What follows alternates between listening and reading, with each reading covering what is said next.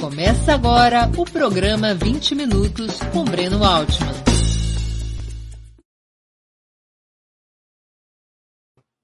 Bom dia! Hoje é 5 de julho de 2021. Está começando mais uma edição do programa 20 Minutos. Nosso convidado é o professor João Roberto Martins Filho, titular do Departamento de Ciências Sociais da Universidade Federal de São Carlos, autor de Os Militares e a Crise Brasileira, pela Alameda Editorial, entre outras obras, é um dos principais especialistas no estudo das questões militares. Antes de começar a conversa, gostaria de pedir que façam uma assinatura solidária de Opera Mundi em nosso site ou se tornem membros pagantes de nosso canal no YouTube. A imprensa independente precisa da tua ajuda para se sustentar e se desenvolver. Também peço que curtam e compartilhem esse vídeo, além de ativarem o sininho do canal. São ações que ampliam nossa audiência e nossa receita publicitária. Nossos espectadores também poderão fazer perguntas ao convidado nas áreas de bate-papo das plataformas. Quem as fizer, peço que contribuam, se puderem, com o super chat ou super sticker no canal de Ópera Mundi no YouTube. Bom dia, professor. Muito obrigado por aceitar nosso convite. Uma honra ter sua presença no 20 minutos. Eu é que agradeço, Breno. Professor, o governo Bolsonaro se caracteriza por ter ampliado consideravelmente a participação dos militares na administração pública. Essa situação é circunstancial ou corresponde a um projeto de poder com a participação dos comandos das Forças Armadas? É, eu acho que é bem mais a segunda coisa, não é? Ah, o próprio depoimento do, do general Vilas Boas, que eh, nós tivemos acesso agora, quando ele foi publicado no começo deste ano, ele deixa muito claro que a partir de um certo momento os militares achavam que eles tinham que é, mudar qualitativamente a presença que eles tinham no Estado, na política, que era já existia uma presença, né? Mas é, mesmo nas democracias existe uma presença política, mas mudar qualitativamente. E ele diz que isso começou com uma é, ordem que ele deu para os comandos, né? Os comandos é, regionais, né? De, do Sudeste, do Sul, do Nordeste, assim por diante, da Amazônia, para que eles se fizessem mais presentes né, na, na, no debate público e deixassem a mudez que eles tinham, segundo ele mesmo é, disse, né, o Vilas Boas, eles tinham é, optado por essa uh, descrição, e, e, o exemplo ele deu quando, logo depois do afastamento da presidente Dilma, ele passou a dar entrevistas trimestrais à, à imprensa, em geral jogando uma operação de dissimulação, porque ele insistia muito na ideia de que é um absurdo achar que as Forças Armadas vão dar um golpe de Estado ou que as Forças Armadas vão intervir na política. Ele dizia: isso não vai acontecer, não vai haver intervenção militar, não vai haver golpe de Estado. E, na verdade, isso era uma operação de dissimulação, porque isso não ia mesmo acontecer. A ideia era outra, né? A ideia cada vez mais consolidada é que eles deveriam voltar ao poder é, através de eleições e participando do poder, se possível, nos bastidores. Ah, e, a partir de um certo momento, ficou claro que o agente dessa, ah, vamos dizer, é, reentrada mais é, radical dos militares na política seria o capitão Bolsonaro. Mas isso já vinha acontecendo, eu diria que o marco nessa ah, mudança foi é, a aceitação do Bolsonaro na formatura da Academia Militar das Agulhas Negras em novembro de 2014, logo depois dele ter sido reeleito deputado federal e da Dilma ter sido reeleita presidente da República. Então a coisa vem de longe. Né? Ele mesmo, Bolsonaro, fala: eu estou lançando a minha candidatura a presidente em 2018. O fato de que ele foi, é, foi permitido a ele dizer isso dentro da academia militar já é um fato relevante. Professor, a adesão dos comandos das Forças Armadas a Bolsonaro representa apoio à política econômica desse governo e à orientação de subordinação geopolítica aos Estados Unidos? Eu acho que, a grosso modo, sim, né? Quer dizer, é, existe entrevistas do general Heleno, existe entrevistas do general Mourão, dizendo que os militares já não se apegam mais ao nacional desenvolvimentismo. Essas entrevistas a gente foi conseguindo resgatar com o tempo, né? E terminamos isso praticamente há pouco tempo, ah, onde eles falam que não existe mais aquela ideia ah, da defesa da participação do Estado como benéfica, como positiva. Agora, com relação ao a ideia de que os comandos militares, que basicamente, o, como o exército é o principal ator, né, embora é, não há uma dissonância muito grande com a marinha e com a aeronáutica, mas é, o exército ele fala através do comandante, a não ser que haja uma situação de crise, não é? como houve, por exemplo, nos anos 50 no Brasil, em que havia duas correntes dentro do exército. Mas atualmente, uma das características do, do, do momento atual é a unidade militar, principalmente dentro do exército e uh, era uma operação comandada a partir da, de cima pelo general Vilas Boas e com a participação de um, vamos dizer, um comitê central, mas que não tinha eh, exatamente o poder que tinha o comandante do exército. E esse comitê central tinha lá o Mourão, o Heleno, o Etchegóin, que não entrou no governo Bolsonaro, tá? e basicamente era eh, e o, Felipe, e o, e o general Santos Cruz, né, que depois foi demitido. Então, esses cinco eu acho que formavam, vamos dizer, a, a cabeça pensante desse projeto de apoio ao Bolsonaro, é, ou pelo menos de volta ao poder com um governo conservador. É, afastamento da centro-esquerda. A recusa da centro-esquerda, que aparece muito clara num, numa participação entre o primeiro e o segundo turno de um general que eu não citei ainda, que é o Mainar Santa Cruz, que depois foi nomeado é, secretário é, de Assuntos Estratégicos do governo Bolsonaro, onde ele fala: esta eleição é uma eleição diferente das outras, porque é uma eleição que está em jogo duas ideologias diferentes. Então, os militares recusaram a ideologia que eles julgavam é, é, totalitária, vamos dizer assim, da esquerda, mas apoiaram a ideologia do Bolsonaro. Isso é importante dizer. Apoiaram a ideologia do Bolsonaro. Não, ajo, não, não, não vejo aí grandes diferenças de visão de mundo entre Bolsonaro e os militares que estão no governo. Professor, mas qual foi o processo que teria levado as Forças Armadas de uma posição, como o senhor disse, relativamente discreta até 2014, para a conclusão de que deveriam aprofundar sua intervenção no Estado brasileiro e reassumir, mesmo que por via eleitoral, o velho protagonismo de outras épocas. O que, que levou a essa mudança de raciocínio nas Forças Armadas? Uhum. Bom, antes de tudo, é bom a gente é, falar alguma coisinha sobre uma questão que está no ar, né? Quer dizer, os militares não estavam na política antes do governo Bolsonaro, Uh, deixa eu voltar um pouco atrás, fazer uma espécie de flashback, né, para a gente entender o que, hum. que, tem de novo hoje em dia. Né? Uh, hoje em dia, nós temos uma grande unidade militar, não existe é, sinais de, de, de, dissonâncias, embora às vezes pareça que as manifestações de alguns generais, somente o Mamed e o general Santos Cruz, já são uma, uma, uma dissidência, mas não são uma dissidência, né? elas são parte de um projeto é, comum. Uh, mas esse projeto, inclusive, é, é, empacou no momento em que há nítidas tensões com relação ao Bolsonaro, pelo estilo pessoal dele, pela, pelo papel de chefe dele. Mas a coisa, voltando um pouco atrás, começa no governo Temer, que é a transição para todo esse desastre, em vários aspectos, em vários aspectos, né? inclusive a PEC do fim do mundo. E uh, no governo Temer, os militares são, têm uma participação discreta, mas fundamental porque foi recriado o Gabinete de Segurança Institucional e foi dado esse gabinete a um dos cérebros dessa operação toda, que é o general Etchegóin, o único, o único general que se manifestou contra o relatório da Comissão Nacional da Verdade. Voltando um pouco atrás, entre o governo Fernando Henrique e o governo uh, uh, Dilma Rousseff, os militares, eles, é, evidentemente, que tinham poder político, porque eles quando se tratava de alguma decisão que eles não concordavam, eles vetavam essa decisão, geralmente na área militar, mas eles tinham mais ou menos entrado num processo que a gente julgava que era um processo de gradual aceitação do comando civil, que era um processo incompleto, né, desde o começo no governo Fernando Henrique, mas era um processo que, por exemplo, Fernando Henrique criou o Ministério da Defesa e houve 10 ministros civis da Defesa.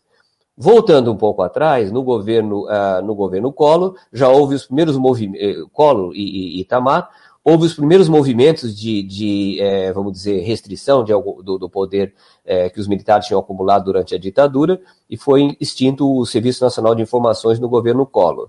O governo Itamar foi mais ou menos anódino nesse aspecto. No governo Sarney, o primeiro governo civil, havia uma nítida tutela militar. E no governo entre 64 e 85 havia uma ditadura militar. Eu, eu não acredito nessa coisa de ditadura civil-militar. Havia uma ditadura militar porque era desigual o poder que os militares tinham. Bom, a situação atual, voltando a ela então, é uma situação em que, além dessa ideologia uh, unitária que eu uh, mencionei, nós temos 6.175 militares impostos no governo, nós temos ganhos corporativos que são de certa maneira, escandalosos, tá? Ah, e nós temos o controle total do, do Deep State, do aparelho de, de inteligência do Estado, é, com a marginalização da ABIN, de certa maneira, e a concentração dessas funções na mão do general, do general Heleno. Agora, a sua pergunta ela, ela é, é, sobre como que, onde se originou esse processo. Bom, é, os militares nunca aceitaram totalmente o controle civil, em primeiro lugar. Em segundo lugar, é, os militares, eles é, nunca aceitaram o princípio básico da democracia, que é a soberania popular. Então, outro dia, por exemplo, qual foi o general é, que disse? Ele falou: é, os, o, o, o, povo brasileiro precisa, acho que foi o Mourão, o povo brasileiro precisa aprender a votar. Horas, em que democracia que um general se, se dá o direito de dizer que o povo brasileiro precisa aprender a votar? Então, quem é que decide o que é votar certo ou votar errado? Na soberania popular, o povo decide. Ninguém julga, né? Ah, ninguém julga a, a, a decisão eh, popular. Então, considerando que havia essa fotografia, por exemplo, que está passando agora, do Mourão e atrás eh, dele o general Rego Barros, ela mostra um dos fatos escandalosos do governo atual, que o Rego Barros era porta-voz do Exército e passou a ser é, porta-voz do Bolsonaro sem nenhuma, sem nenhuma transição. Mas eu acho que a partir, eu acho que o, o momento chave é, começa a haver dissonâncias, principalmente por causa da política indigenista. Lá em 2008, lá atrás, há, uma é, manifestações relativas aos ilegais, né, dos generais relativas à demarcação. É, depois disso, é, o general Mourão diz, já mais para frente agora, pouco tempo antes da eleição, que uh, se houver um descontrole da situação, os militares vão intervir. Né? Ele disse isso, se não me engano, uh, no clube militar. E depois disso ele chega a dizer que o descarte da presidente Dilma, com ela ainda no poder, seria o descarte da incompetência. Bom, essa operação que nós não conhecíamos até a publicação do depoimento do general Vilas Boas mostra que, a partir de um certo momento, é, com o afastamento principalmente da presidente Dilma, mas antes que eles fizeram reuniões com o Temer, antes, existe já evidência disso, ah, eles começam a fazer uma operação centralizada, coordenada, hierarquizada, de, de é, é apoio ao presidente Bolsonaro, e evidente que esse apoio é, tinha como contrapartida uma participação diferente agora no governo, uh, no governo uh, civil, né, no governo do Bolsonaro. Eu acho eu acho que também isso está é, sujeito à, à, discussão, porque não é todo mundo que concorda. Eu acho que a segunda parte do plano não deu muito certo, não. A parte ficar. Tivemos aqui uma travadinha. Vamos esperar que retome. Um problema de conexão com o professor João Roberto. É, acho que é melhor ele sair e voltar, não é? Para a gente retomar a conexão. Ele vinha explicando como é que foi o processo de adesão das Forças Armadas, de mudança de posição das Forças Armadas em favor de uma intervenção mais aberta, uma retomada do protagonismo dos militares na vida política do país. É, nós estamos tentando aqui a volta do professor João Roberto, que houve um problema de conexão. Esse é o problema das lives, das entrevistas por internet. A gente ainda está submetido a uma internet de qualidade crítica em algumas, em alguns momentos, em alguns é, setores do país. A produção está tentando o retorno do professor João Roberto. Vamos esperar só um pouquinho, ver se a gente é, consegue. Enquanto isso, é, quero lembrar vocês de que façam uma assinatura solidária do canal de Ópera Mundi é, no nosso site. A assinatura solidária para nós é muito importante, está na tela o endereço www.operamundi.com.br barra apoio. Assinatura solidária é o principal instrumento de sustentação do Opera Mundi. Para nós é muito importante a sua contribuição, é, essa assinatura solidária que você venha fazer.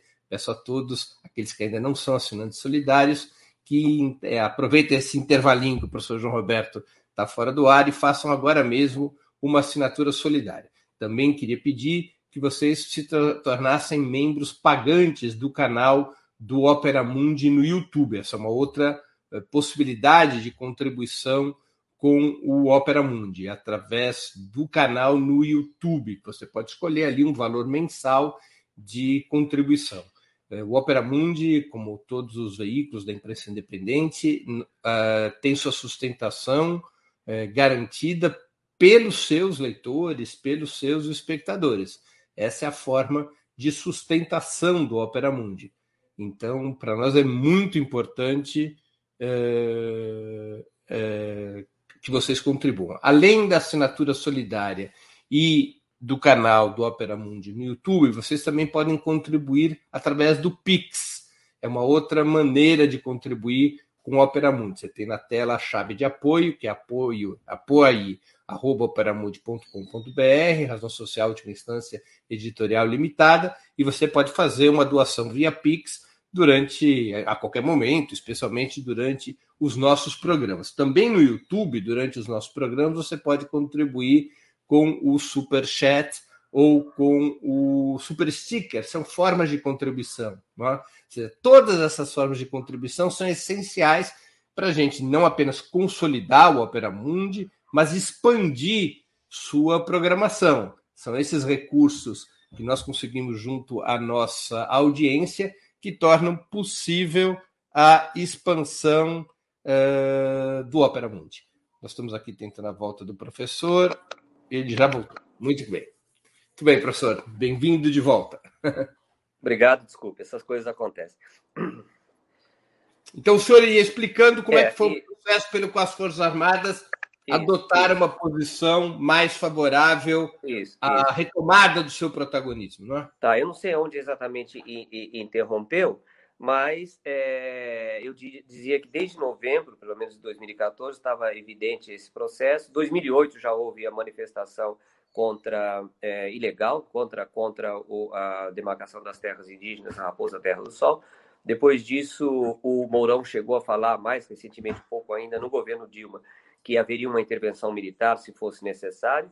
E aquilo tudo que parecia o Mourão e o Heleno mais radicais e o general Vilas Boas mais moderado, com o depoimento do, do, do general Vilas Boas, fica claro que não, que tudo aquilo era uma operação única, com vozes que pareciam dissonantes e davam ao, ao comandante do Exército a aparência de ser uma voz moderada. Então, houve esse apoio ao Bolsonaro, um apoio é, bastante é, coordenado, hierarquizado, centralizado, eu acho, embora eu tenha dito já aqui, é, há, há, pessoas que eu respeito que, que consideram que toda essa operação de, do governo Bolsonaro, desde o seu início, é uma operação controlada pelos militares.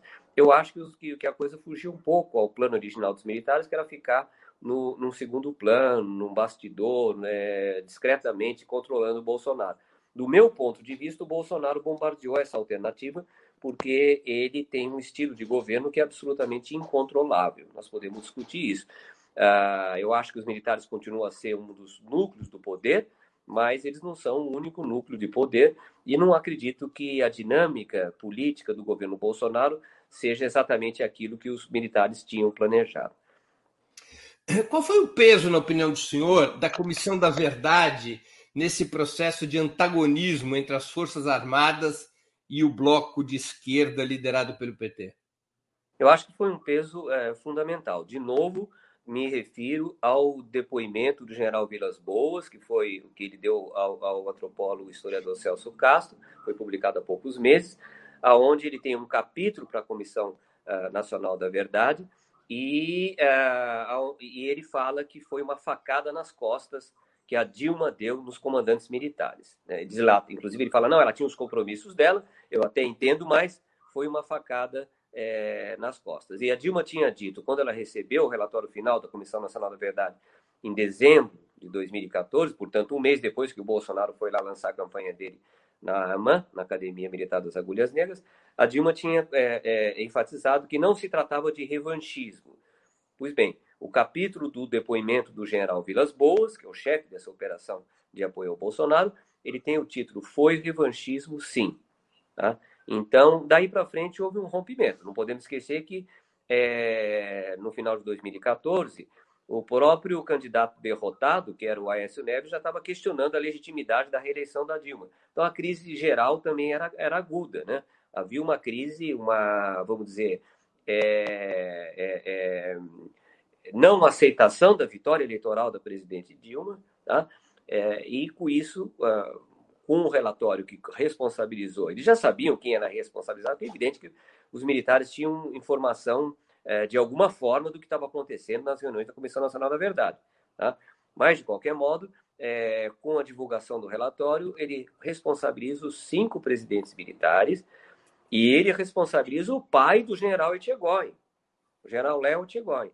Tanto é que o Etchegói foi, numa carta divulgada pela mãe, pela, pela viúva do, do general Léo, e seus cinco filhos, o Etchegói assinou, foi o único general da ativa que se manifestou contra, ah, inclusive agora em junho de 2020, a segunda instância se recusou é, a aceitar o pedido da família de retirada do nome do general Léo Etchegói do, do relatório final da Comissão da Verdade. Ele está lá, a própria justiça apoiou. Mas aí foi uma ruptura mesmo é, é, grave. Foi, vamos dizer, do mesmo modo que na crise de 64, é, o, o é, a, a, revolta dos marinheiros e a ida do, Jânio, do João Goulart ao Automóvel Clube, né, onde ele saiu carregado, é, foi, vamos dizer, aquilo, e, e, o comício de 13 de março foi o que a gota d'água. No caso nosso aqui, um processo que já vinha de tempos atrás, ele foi, é, a gota d'água foi a Comissão Nacional da Verdade.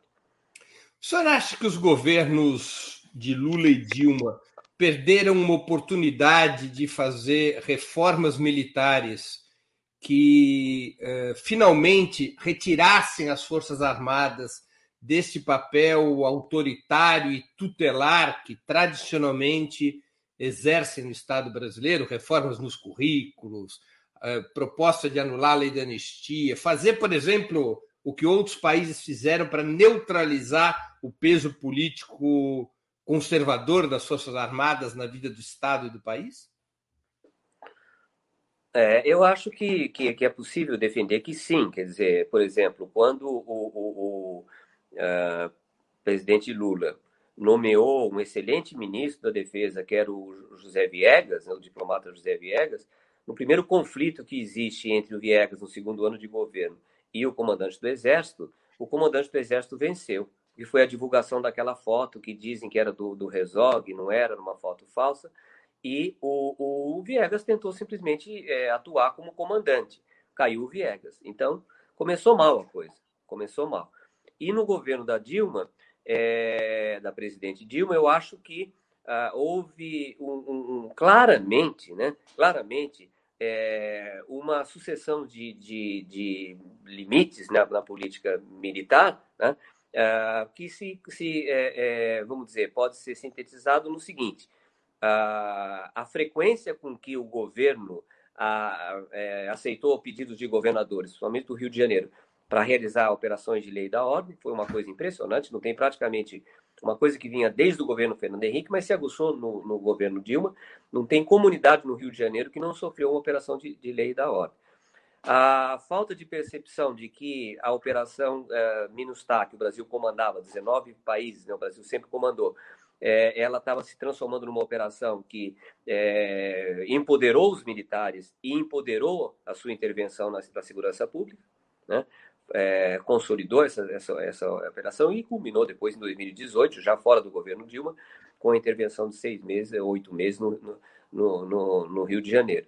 Então, houve sim Uh, e também o caso da, dos grandes eventos acabou é, gerando uma necessidade de segurança que esses eventos é, necessitam, mas acabou é, a, o governo Dilma acabou dando muito poder para generais quando a, a, própria Polícia Federal começou a, a, reclamar que ela esperava comandar essas é, esses, é, é, vamos dizer, as centrais de inteligência dos grandes eventos, né?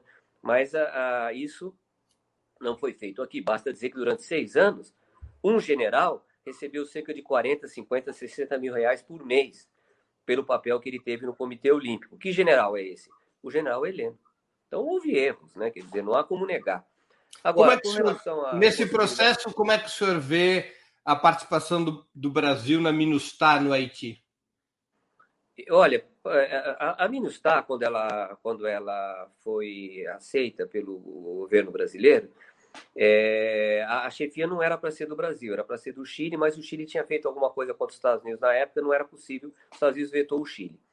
É, a Minustah, eu confesso que nós, estudiosos de defesa, um dos erros que nós cometemos, já que o Lula cometeu erros e a Dilma, nós também cometemos erros, é, foi a gente achar que era, era benéfica essa participação, porque nós achamos que ao participar de uma operação de manutenção da paz, imposição da paz, fica no meio caminho, é, no Haiti, os militares brasileiros iam se dedicar mais a uma, uma a, a operação, a, vamos dizer, a missão deles, né, que é a missão uh, de defesa do país, participação em operações de paz, é, operação, é o que acontece com as Forças Armadas em países democráticos.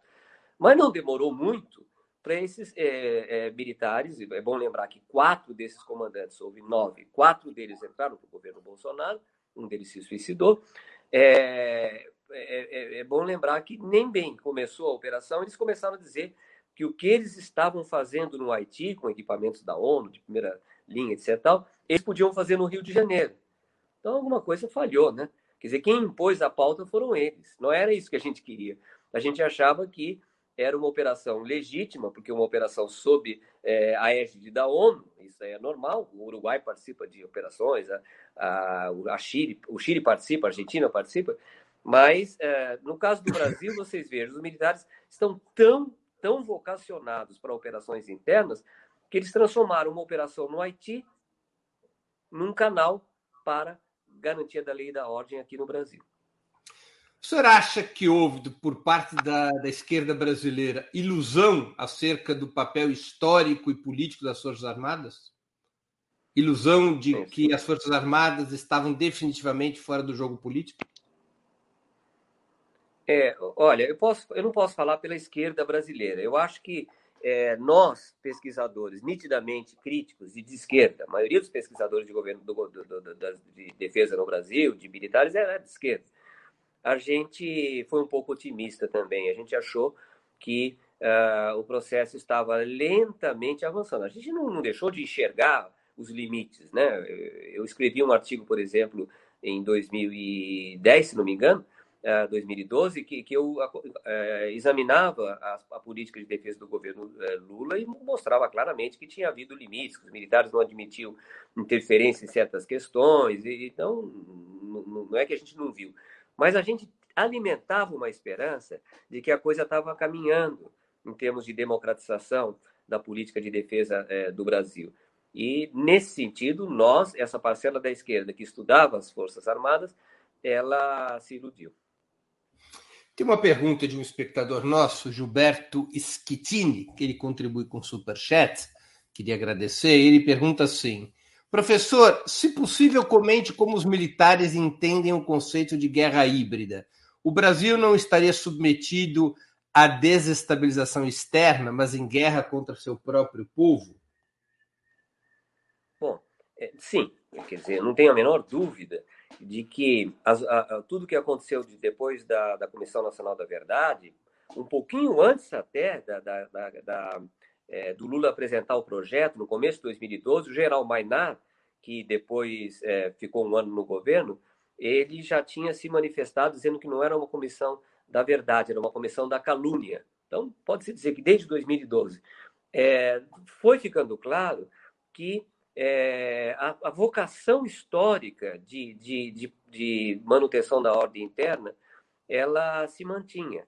Tá? Então, quanto a isso, não, não, não vejo problema. Realmente, é, a ideia de que os militares são a última garantia uh, da manutenção da ordem interna, e eles é que resolvem quando eles têm que interferir, que eles leem assim o artigo 142 da Constituição, que fala da garantia da lei e da ordem, é, e se assumem como uma espécie de poder moderador, isso daí eu acho que houve, eu acho que o nosso erro, para ser claro, assim, sucinto, foi ignorar o peso da história.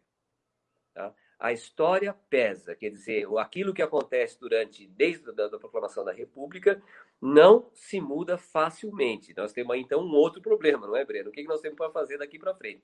Mas não se muda facilmente.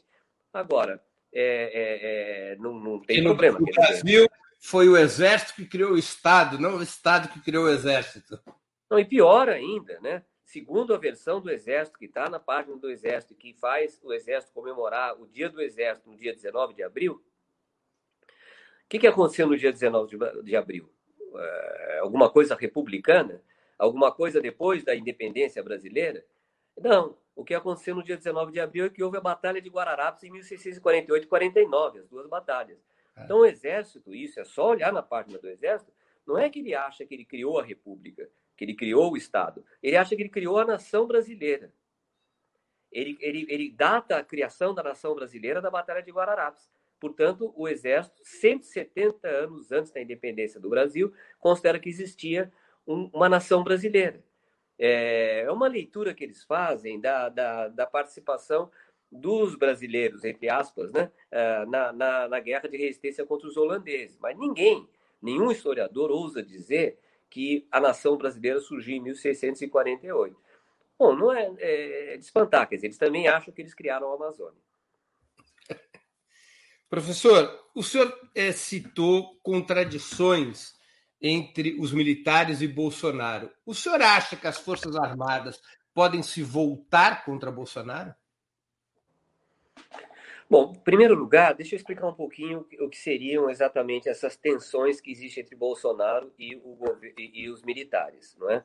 Nós temos o vice-presidente, que é um general, está sempre ali esperando, talvez, para passar a ser presidente, então, mas ele nunca nega o apoio ao governo. Nós temos uh, o serviço de inteligência chefiados por um general. Uh, nós nunca tivemos qualquer crítica do uh, general Vilas Boas ao governo Bolsonaro, pelo contrário, durante, no depoimento dele, ele só faz elogios a todos os generais que participam, inclusive elogia muito o Pazuello por sua capacidade de organização, etc. e tal.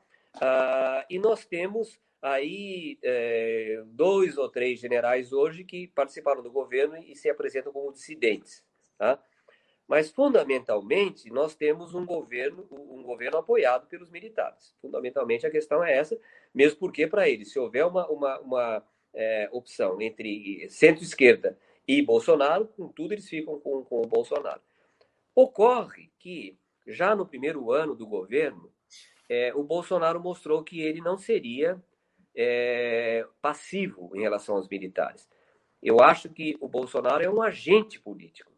Você, se você aceitar, por exemplo, certas, é, certas considerações baseadas na ideia da guerra híbrida, que eu não, não, não uso, mas eu respeito, ah, você vai colocar o Bolsonaro como um não agente, como um espantalho, como um fantoche, como um estorvo, como um basculho, como qualquer outra coisa. E que o projeto era justamente deixar o Bolsonaro se queimar e depois é, conseguir uma segunda fase do projeto, que seria a entrada do Mourão, ou alguma coisa, ou um candidato militar em 2022, etc. e tal. Mas, do meu ponto de vista, o Bolsonaro atrapalhou o projeto de descrição e o projeto de participação como uma espécie de governo de sombra dos, Bolson... dos, dos, dos militares. Então, eu acho que por que ele, que ele é, bom, a maior evidência disso para mim, que é difícil ser negada, é que ele demitiu o general Santos Cruz. Difícil dizer que essa demissão foi é, fake, né, que foi é, uma operação controlada. Ele demitiu o general Santos Cruz. Tá? Ah, isso hoje em dia é, é, é, é, difícil negar. Ele demitiu os três generais, que os três é, oficiais generais que comandavam as três forças. Ele demitiu o ministro da, da, da, da Defesa ele é, uh, fez com que os militares que gostariam de comemorar o golpe de 64 de forma mais discreta passassem a ser, é, vamos dizer, para o primeiro plano, né? É, em 2019, 2020 e agora 2021 foi um pouco diferente, tá? Porque já estava na mão de quem? Do principal general bolsonarista, que é o Braga Neto, o comandante da intervenção militar é, na, na, na, segurança pública no, no, Rio de Janeiro. Olhe bem para o Braga Neto. O Braga Neto é uma personagem chave nessa operação toda. Tá? E eu acho que o Braga Neto, nitidamente, de democrata, não tem 1%. Né? Ele é completamente, completamente bolsonarista. E o general Ramos também. O que nós não temos muita clareza ainda é como é que os dois estão se relacionando com o comando atual do Exército. Isso nós não sabemos muito bem. A coisa pode dar, pode haver alguma tensão aí, mas até agora eu não vejo tensão nenhuma. Eu vejo uma unidade. Na, de naquela crise que houve com a demissão do ministro anterior da Defesa, Fernando Azevedo, é, e que foi acompanhado pela renúncia dos então comandantes das três forças. Quem ganhou o braço de ferro foi o Bolsonaro. Ele ficou mais forte no comando das Forças Armadas. É, se você pegar esse fato e depois o seguinte, que é o Bolsonaro ter dito que não aceitaria uma punição ao general Pazuello por ter participado de um comício no Rio de Janeiro, eu acho que, é, eu diria que tanto nessa na primeira é, demissão quanto no, nesse fato da não punição do, do Pazuello, eu diria que isso aí contrariou as Forças Armadas, principalmente o Exército. Mas as Forças Armadas, porque foram demitidos também o, comandante da Marinha e o comandante da, da Força Aérea. É, eu não acho que eles é, foi uma coisa boa para eles. Eu acho que foi uma coisa que os contrariou. O problema é que o Bolsonaro tem plena de que ele depende dos militares, os militares também dependem dele, no seu projeto de impedir a centro-esquerda de voltar ao poder no país, o que é absurdo, né? Quer dizer, se o povo resolver voltar na centro-esquerda, na esquerda, na extrema esquerda, o que, que o, o, exército tem que ver com isso, né? É, não deveria ter nada, porque o povo escolhe. Um dia o povo americano vota no Trump, outro dia o povo americano vota no Joe Biden. Nunca vi nenhum general americano sair falando, da ativa pelo menos, sair falando que o povo americano não sabe votar. É impossível pensar numa coisa dessa. É impossível. O dogma americano é que nós, o povo, o povo é que decide. Nós sabemos que isso é uma coisa ideológica, mas é, não se questiona isso em público, né? Aqui, aqui se questiona. Então, é, eu acho que sim. Acho que o Bolsonaro ele é, saiu fortalecido. O problema é que se o Bolsonaro não tiver nenhuma chance na eleição de 2022, eu não acredito que os militares vão ficar abraçados com ele é, e fazer um suicídio coletivo institucional. As Forças Armadas pretendem se afastar do poder público ou aceitariam fazê-lo sem maiores resistências em uma eventual etapa pós-Bolsonaro? Acho muito difícil que isso aconteça. Isso seria o ideal. Mas para que isso aconteça, teria que surgir uma geração de altos oficiais, de preferência generais, que considerassem que foi um erro apoiar o Bolsonaro. Essa geração teria que criar uma consciência de que os generais dos anos 70, que se formaram na academia entre 73, 77, 78, que é todos esses generais que nós mencionamos, é, erraram. Né? É, mesmo que eles não, não aceitassem uh, dizer isso em público, mas que houve um erro, que houve um grande prejuízo para as Forças Armadas. Né? Uh, hoje mesmo, ontem, o general Mamed Brito, que é um dos que tem falado, ele disse uma coisa que é óbvia. Ele falou: é óbvio, é óbvio que houve prejuízo para os militares, porque eles tinham 70% de, de apoio da opinião pública, hoje tem 58%. Quer dizer, óbvio, né? houve uma queda de 12%, né, no mínimo, isso considerando o total da população que foi é, pesquisada. Então, eu acho que é, isso demora, viu, Breno? Não é uma coisa que vai ser feita é, de uma hora para outra. Com esse grau de intromissão que os militares tiveram na política, é uma operação complexa e que tem que ser feita com decisão e clareza, afastar os militares é, do poder. Mas eu não acho que eles querem se afastar. Não chegamos a esse ponto ainda. Né? O que nós podemos fazer, é, por exemplo, é, é, exigir que os militares não participem da campanha eleitoral de 2022, como eles participaram desde 2018. Isso nós podemos fazer. Nós podemos falar o tempo todo. Não pode haver campanha dentro dos quartéis não pode haver pronunciamento militar é, com relação à campanha eleitoral. Isso já é um grande passo. O senhor acha que um eventual novo governo de esquerda terá que, dessa vez, enfrentar com firmeza a questão da tutela militar? Porque, veja, esse governo, é, que eu espero que ocorra, esse governo ele vai estar tá numa situação inédita, né? Quer dizer, ele vai é, vir depois de um governo que era um governo onde um dos pilares eram os militares. Então, não é uma coisa é, é, que acontece assim, é, naturalmente, depois do processo de transição para o poder civil. Nós tivemos uma, uma grande recaída autoritária no governo Bolsonaro. Como nós não tivemos ainda é, nenhuma manifestação é, de discordância com o Bolsonaro, então nós supomos que os militares apoiam a, a, a política ambiental do governo Bolsonaro a política sanitária do governo Bolsonaro, a política de ciência e tecnologia do governo Bolsonaro, a política de segurança pública do governo Bolsonaro. Ah, isso é um problema imenso. Né? E o que nós vamos fazer com uma Força Armada que apoia essas quatro coisas que eu mencionei, para não falar de outras? Para não falar de outras. O que, que nós vamos fazer com uma força que nós sabemos claramente que ela é conservadora e apoiou um governo de extrema-direita? Né? Não é uma coisa fácil de pensar o que fazer. Eu diria, claro, é, o próximo governo teria que é, é, é subordinar os militares, mas a, daí para fazer é um longo passo, né? Quer dizer, nós temos que ter clareza do que vai, do que é possível ser feito passo a passo, de acordo com as relações de força. A primeira coisa é não aceitar que os militares participem da campanha eleitoral de 2022. Como eles estão falando, ah, os militares estão escolhendo uma terceira via. Está errado. Eles não têm que escolher terceira via, nem segunda via, nem primeira via eles, depois de quatro anos de, de, de, de um governo desastroso, para um genocida, eles têm que se afastar da polícia. Vão se afastar? Duvido.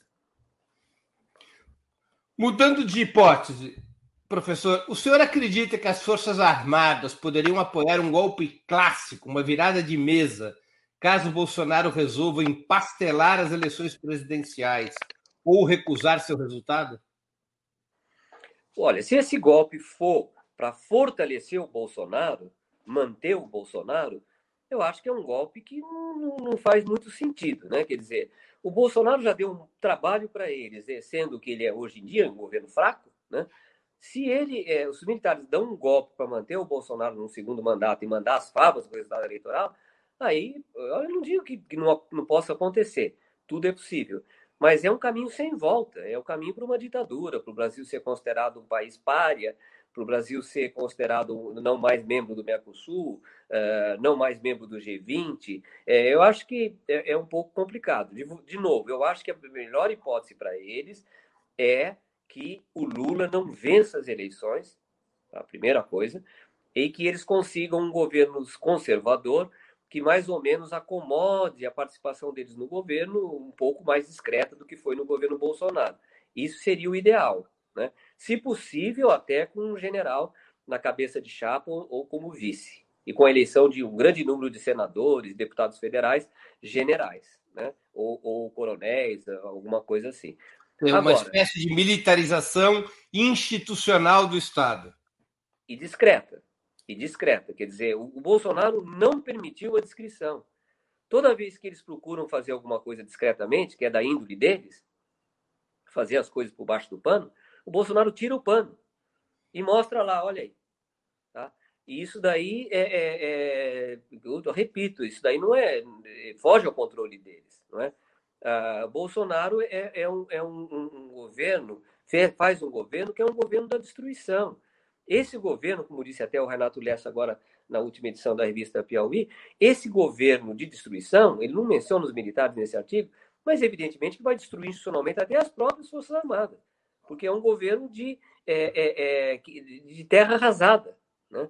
Tudo que se refere ao Estado, ele vai tentar destruir. Eu não sei se eles têm consciência disso, os chefes militares, mas a coisa é, é, é muito séria. Está indo para o buraco tudo que se refere a, uma, a uma, um arcabouço é, democrático no Brasil. Quer dizer, a não ser que eles pretendam dar um golpe de Estado, mas é um golpe de Estado para quem? Para eles ou para o Bolsonaro? Essa é uma primeira pergunta. O senhor acha que poderia haver uma solução do tipo não aceitar o resultado eleitoral, mas ao invés de manter o Bolsonaro, dar origem a um governo militar institucional, uma ditadura institucional das Forças Armadas, com o pretexto de arrumar a casa entregar o poder para os civis alguns anos depois, que foi o discurso de 64? Como eu disse, tudo é possível, é muito diferente da situação de 64, uma Guerra Fria, etc. e tal, mas eu acho difícil, né? Eu acho que o primeira, a primeira é, é, opção deles seria um governo em que houvesse uma chapa onde os militares já tivessem presentes aí nessa chapa, talvez o Santos Cruz, talvez o Mourão, uh, e uh, passar para uma próxima etapa, né? Uma próxima etapa dessa operação que foi feita de certa maneira de forma desastrosa, de volta dos militares ao Palácio do Planalto de, em, eh, em, plena forma, vamos dizer, né? Não, não da forma que era uh, durante os governos Fernando Henrique até, até Dilma Rousseff. Mas, uh, como isso vai ser possível fazer ou não, precisa combinar com o eleitorado, né? O eleitorado vai votar em quem? É difícil, não é? Agora, eles vão aceitar a eleição do Lula? Uh, aí é uma, uma pergunta difícil de responder, não é? O que, o que eu diria é que se eles não aceitarem, então acabou a democracia no Brasil. A democracia já está mal de, de, das pernas, né? Mas se eles não aceitarem, acabou a democracia. Então aí vamos pensar em outra coisa. Vamos procurar aí uma saída aí para Portugal, para algum outro lugar. É, professor, a maioria da alta oficialidade das Forças Armadas, o senhor acha que caminhará com Bolsonaro no processo eleitoral? A tendência hoje é essa? Uhum. Não acredito que seja essa, porque se ele não tiver chance de ganhar a eleição, acabou o projeto Bolsonaro. Tá?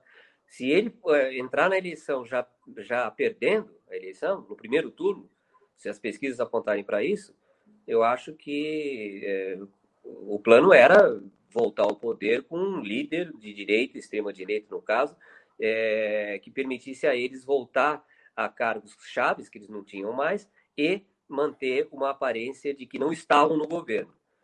Mas é, se o Bolsonaro tiver como ele está hoje, eu acho que seria melhor para eles, do ponto de vista deles, do projeto deles, é procurar uma alternativa. Agora, e se o Bolsonaro se recupera nas pesquisas? Aí eu acho que eles ficam mais provavelmente até, até com o diabo, né? É, para não deixar o Lula vencer as eleições. Então aí acho que eles tentariam participar de um projetão é, de, de, de, de é, direita, extrema direita, para.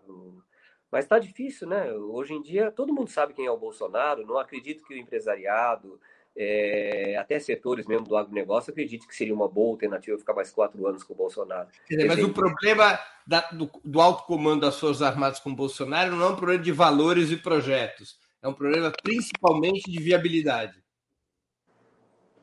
Bom, é evidente que valores são parecidos, os pontos em comum com, com a ideologia do Bolsonaro são muito grandes. O que eles podem questionar é a capacidade do Bolsonaro para governar, não é? Uhum. é o Bolsonaro é, é, pode-se dizer que ficou muito aquém das expectativas, né, em termos de eficácia, em termos de virtude, né, em termos de capacidade para liderar o país. Então, eu diria que uh, eles estão diante de uma situação um pouco complicada. Um, o, o Lula, com franco favorito, e o candidato que os trouxe de volta né, centralmente ao Palácio do Planalto, mal das pernas. Então, é, existe uma, uma possibilidade que se construa uma outra candidatura, nenhuma nem outra. Né? Que aí incluiria, inclusive, o impeachment do Bolsonaro. Né? Claro. O senhor acredita que possa emergir na oficialidade um núcleo nacionalista e democrático, antifascista, como ocorreu no passado, algumas vezes, entre os anos 20 e os anos 70? Eu é, acredito quando eu estou dormindo, sonhando, né? Mas quando eu acordo, eu não acredito. Realmente não acredito. Não vejo esse núcleo nacionalista, não vejo mesmo. Eu vejo uma força armada que perdeu o rumo, que é assustada com o crescimento da China, apoia os Estados Unidos a qualquer custo. Né? e que, é, preocupada com a centro-esquerda, apoia o Bolsonaro. Então, é uma, são uma força armada que. O, o, que eu acho que pode dividir as Forças Armadas é o grupo é, que comanda as Forças Armadas é, resolver que não vai mais apoiar o Bolsonaro e a oficialidade embaixo falar que vai. Aí você veja, nós estamos perdidos, né? Mas é, é, isso é uma possibilidade. Não, não, nós vamos apoiar, nós vamos apoiar, continuamos apoiando o Bolsonaro. Não então, concordamos. O Bolsonaro tem mais apoio entre os coronéis, majores e capitães do que entre os generais? Sinceramente, não sei. Né? Nós não sabemos isso. Nós temos alguns indícios do que acontece no, no, no alto comando. São 16 generais. Mas não existe nenhuma evidência do que está acontecendo de coronel para baixo. Não há nenhuma manifestação pública ou Não, de conhecimento público. Não se sabe, não se sabe. Eu tenderia a achar que a grande maioria apoia o Bolsonaro.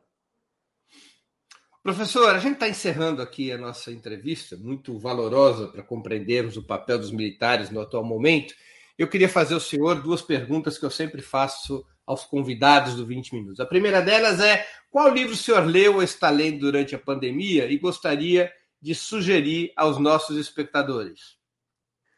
Olha, eu aproveitei a pandemia para ler aqui uma coleção que minha mãe ganhou quando ela é, é, tinha pouco mais de 20 anos, que é a obra completa do Essa de Queiroz. Então, durante um tempo, seis meses, eu fiquei com Essa de Queiroz.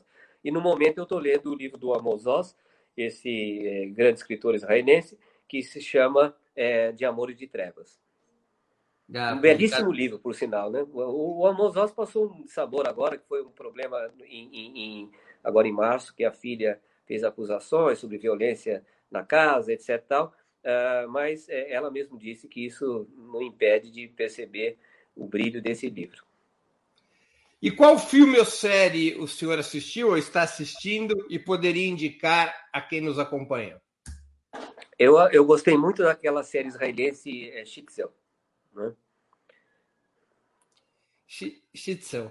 Isso. Ela tá, em que plataforma que está essa série? Olha, eu, eu não sei se é na. na- é, sinceramente, não sei aonde que nós, nós. Acho que foi no Netflix, né? Netflix. E sobre o que que é essa série? Essa série é muito interessante porque ela é passada na- em, em Israel hoje, mas ela focaliza um grupo que geralmente é, é- não está nas paradas, né? Que são os ultra-ortodoxos, né? E, mas consegue fazer uma coisa muito interessante. Eu conheço gente muito boa que é, conhece bem a situação de Israel e que gostou dessa série. Professor, eu queria agradecer muito pelo seu tempo e por essa conversa de grande interesse ao nosso público. Obrigado pela oportunidade que o senhor deu aos nossos espectadores e a mim mesmo para conhecer um assunto tão vital para a vida do país hoje, infelizmente, que é, mais uma vez, a questão militar. Eu é que agradeço, Breno. Como você viu, eu não tenho resposta para tudo, mas ah, naquilo que eu posso arriscar, eu procurei contribuir. Muito obrigado, professor. Encerramos assim mais uma edição do programa 20 Minutos. Voltaremos a nos ver amanhã, terça-feira, dia 6 de julho, às 11 horas, com mais uma edição do programa 20 Minutos História. O tema do programa de amanhã: Uruguai, 50 anos da Frente Ampla. A Frente Ampla, que é como se chama a coalizão dos partidos de esquerda no Uruguai, que já governou o país com Tabaré Vázquez e com Pepe Mujica, com Tabaré Vázquez duas vezes, com Pepe Mujica uma vez, eh, a Frente Ampla fez em fevereiro 50 anos. Eu vou contar um pouco a história da Frente Ampla, como é que ela se formou, como é que ela enfrentou a ditadura, como é que ela conseguiu eh, se organizar, agrupando tanto partidos quanto movimentos sociais e militantes eh, das mais distin- dos mais distintos setores da vida do país. Até lá, obrigado pela audiência e um grande abraço. Para assistir novamente esse programa e a outras edições dos programas 20 Minutos, se inscreva no canal do Opera Mundi no YouTube. Curta e compartilhe nossos vídeos, deixe seus comentários. O jornalismo de Opera Mundi é mantido com o seu apoio. Faça uma assinatura solidária em www.operamundi.com.br. Com um pequeno valor mensal, você nos ajuda no desenvolvimento de um jornalismo independente e de qualidade. Obrigado pela audiência e até a próxima.